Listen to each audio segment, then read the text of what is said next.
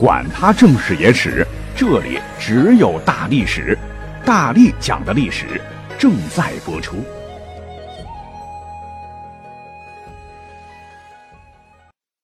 大家好，我是大力丸。上期节目呢，咱们讲的中药的药名，没呃，突然想起来有一个事儿啊，先得说一下哈，就是很多听友要加入咱们的大历史 VIP 群呐，可以微信搜索 D A L I S H I 幺零幺二零二三零三四零四都可以哈。另外，也可以多多关注大力多人有声剧小说里的中国史啊，来捧个场。好的，继续讲吧。就是真的没有想到。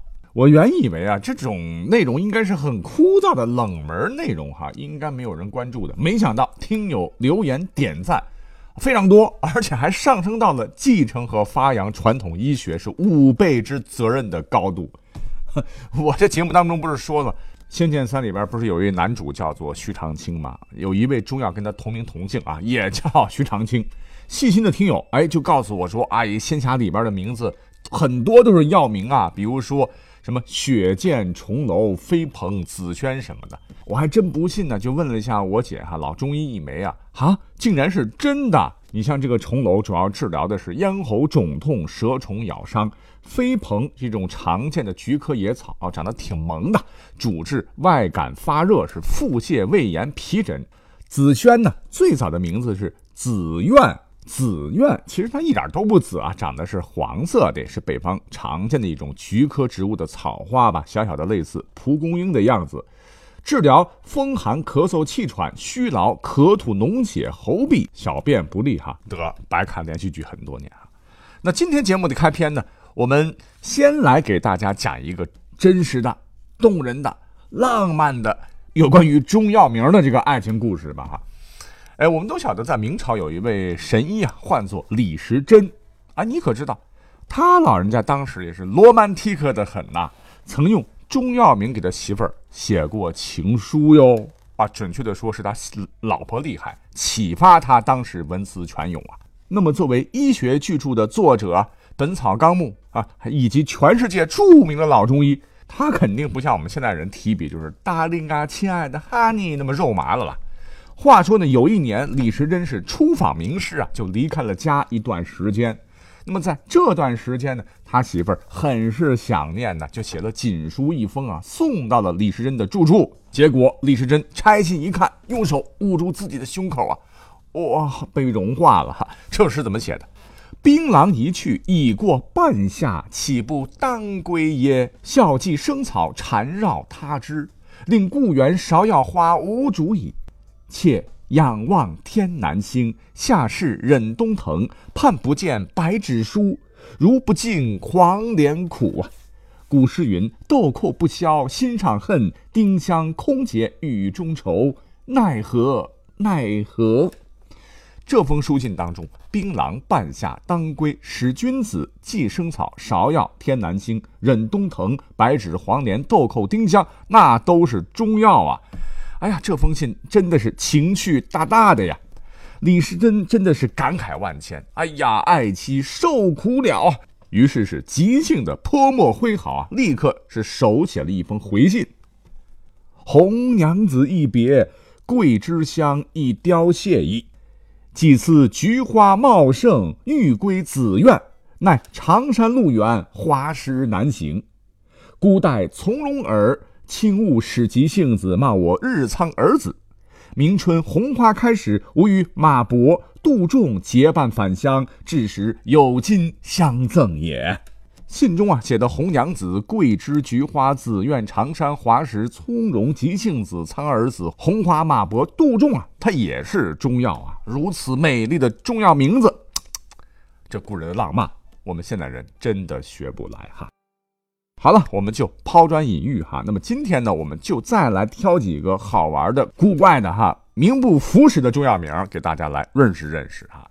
比方说，下面就要重点介绍的破固脂、王不留行、十大功劳、鹅不食草等等这几个名字，我单独说一个，你可能压根想不到这是个药名哈啊！你像这个破固脂，我们常说固脂堆、固脂堆，这个。固纸就是指破旧的书籍啊，再加个破烂的破，这个我们大概一扫啊，就好像是一堆破书的意思啊。其实呢，这是个药名啊，乃是一年生草本，枝背是少量黄白色毛，单叶卵形，夏季开花，淡紫或白色，荚果短而厚，不裂的植物啊。反正说了你也不知道长得啥样。重点是它的功效。那么现在保温杯泡枸杞的朋友们要注意了哈，这个破固脂啊，它有补肾壮阳。补脾健胃之功效啊，有需要的话谨遵医嘱。哎，这么一介绍的话，它长的这个模样，它的各种疗效，压根儿就跟它古怪的名字好像挂不起来哈。实际上，这个破固脂啊，它又称补骨脂，骨头的骨啊，脂肪的脂，感觉应该是治疗跌打损伤之类的药物啊。实际上，刚也说了哈，没有半毛钱关系啊。可是这个。补骨脂的名字毕竟还算是文雅嘛，怎么大家现在都叫成破固脂了嘞？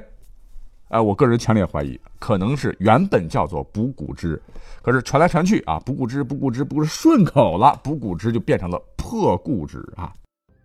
好了，再来介绍下一个，叫王不留行啊，听起来相当霸气啊。那么有人说呢，这味药是出自李白当年所作的《侠客行》啊。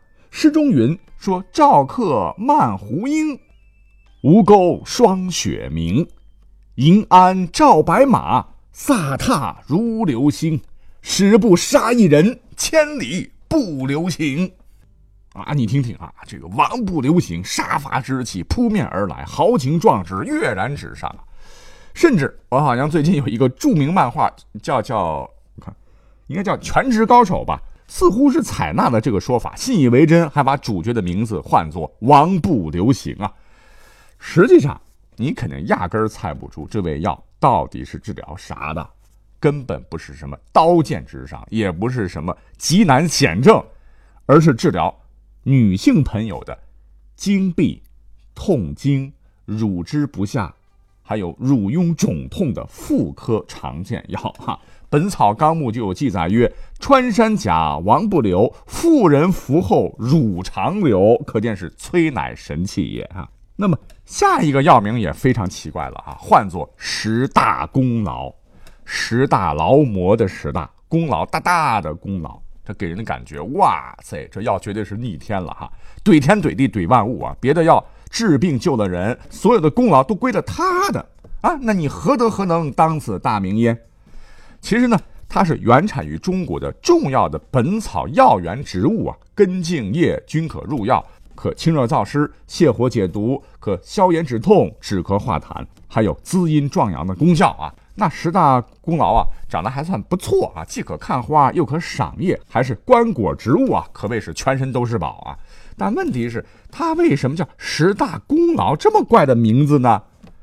我们去查一查刚才李时珍写的《本草纲目》啊，其实你会发现，压根儿呢就没有这个药名。直至晚清，有个人叫做胡其俊所做的《植物名实图考》啊，配个图片加文字，目录里边呢才有“十大功劳”四个字啊，长的是叶细长、齿短无刺、开花成簇，一如鱼子兰啊，乃是我国一种古老的植物啊，等等等等。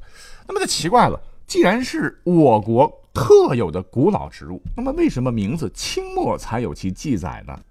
因为人家十大功劳其实还有别的名字，像黄天竺、土黄柏、猫儿刺、土黄连、八角刺、猫耳头等等。估计是因为这种植物用途广泛、疗效好、功劳大，民间都讲十全十美嘛，就赋予了它这个名字。因为太有个性了，叫着叫着，大家都只知道啊，它叫十大功劳了哈，别的名字都忘记了，是吧？那么下面这个名字呢，也是我找到的一个比较怪的名字，叫做鹅不食草。鹅就是鸡鸭鹅的鹅，跟那个陕西方言“俺哄鹅像你”这个鹅同音呐啊。鹅不吃草，鹅不吃草，我当然不吃草啊，因为我们都是神仙鹅，要吃肉肉啊。那这个药名，我觉得可能是鸡鸭鹅对这种植物是退而远之，因此得名的哈。那么治疗什么呢？《本草纲目》有曰：说鹅中食草，上达头脑。而治顶痛目病，通鼻气而落憋肉，用于风寒感冒、鼻塞不通啊。所以你看，千万别对中药名是望文生义哦，因为这个落差实在太大了哈。我们再举个例子，比方说龙胆啊，你第一个感觉是不是动物内脏吧？其实不是啊，就植物类的。还有天花粉，你以为是花粉类的中药吗？还有通草，通常的通，你以为是全草类中药啊？不，都不是，都不是。尤其要特别介绍的就是紫河车啊，这个名字好像很美好啊，呃，就是一条紫色的河上荡漾着小舟。其实呢，紫河车说起来它是什么东西，你可能都不信，它是什么？人类的胎盘。因为中医认为啊，胎盘性味甘，咸温入肺、心、肾经，有补肾益精、益气养血之功啊。西医也证实了有很多的功效啊，因为它含有什么干扰素，有抑制多种病毒对人细胞的作用，含有巨球蛋白，呃，什么贝塔抑制因子能抑制流感病毒等等啊。当然也有批评的声音了，说孕妇本身也有一些可以通过血液传播的疾病啊，说病原体也有可能污染胎盘，我们就巴拉巴拉简单一说吧。那么还有一种。药物啊，唤作五灵芝啊，跟前头讲的这个补骨脂都有脂肪的脂字，但压根儿跟油脂一点都挨不上。而且这个五灵芝要说起它具体是啥，那么正在服用此味方子的朋友可能心里会接受不了了啊，因为所谓的五灵芝就是五鼠科动物成族五鼠和飞鼠等的干燥粪便，呵 呵你也可以白话一点，就是老鼠屎。全年可采，但以春秋为多。春采者品质较好啊！打死也不能相信老鼠屎还能卖钱治病啊！那么不仅动物如此，人也一样。比方说人中黄，那也是一味良药啊！啊，听着名字蛮好的，对吧？但是我负责任的告诉你啊，此药乃是中药中的奇葩呀，是取之于人，用之于人也。那么具有已经被验证的泻火解毒和清热凉血的功效，咱们呢先把这个功效讲到前头，您可能后边好接受啊。那么它到底是个什么东西呢？那么正在吃饭的朋友，请暂停音频，抽空以后继续听哈。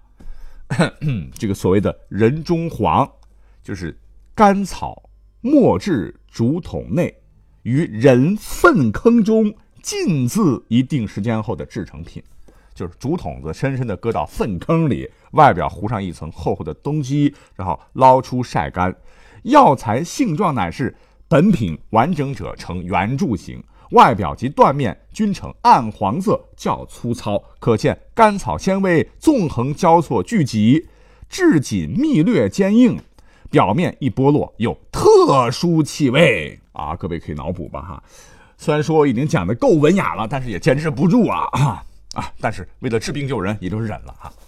那么下面呢，还有一个奇葩的药名叫金枝啊，好像是金属的溶液，其实不是的了，乃是奇葩中的奇葩，是民间中药名。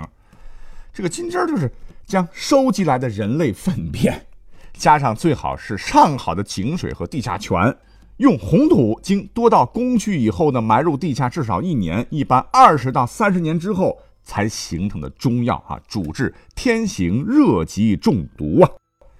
那么，既然讲到了人中黄，肯定有人中白喽。这玩意儿也是不可思议之奇葩物。嗯，是什么东西？乃是人尿自然沉结的固体物啊，经常取自于年久的尿壶、便桶等内沉结的尿垢。噗噗噗，除去杂质晒干，具有清热降火、止泻化瘀之功效。最后再来介绍一个血鱼炭啊，跟人有关系，但是没有那么反胃了。它可以具有收敛止泻、化瘀利尿的功效，就是用人的头发制成的碳化物啊，取头发除去杂质，然后碱水洗去油垢，清水然后洗净晒干，闷断成炭放凉啊。好了啊，说到这儿，最难熬的一段终于被我讲过去了哈，真的真的是很难想象这几味有味道的药。当年那些神医们是怎么想象出来提取的啊？怎么知道他们有如此好的疗效的？都说是神农尝百草，你像刚才说的人中黄、人中白，还有什么金枝儿啊等等，难道是他老人家当年尝？不敢想象了哈哈。好了，本期节目有趣好玩就好啊，周末愉快，下期再会，拜拜。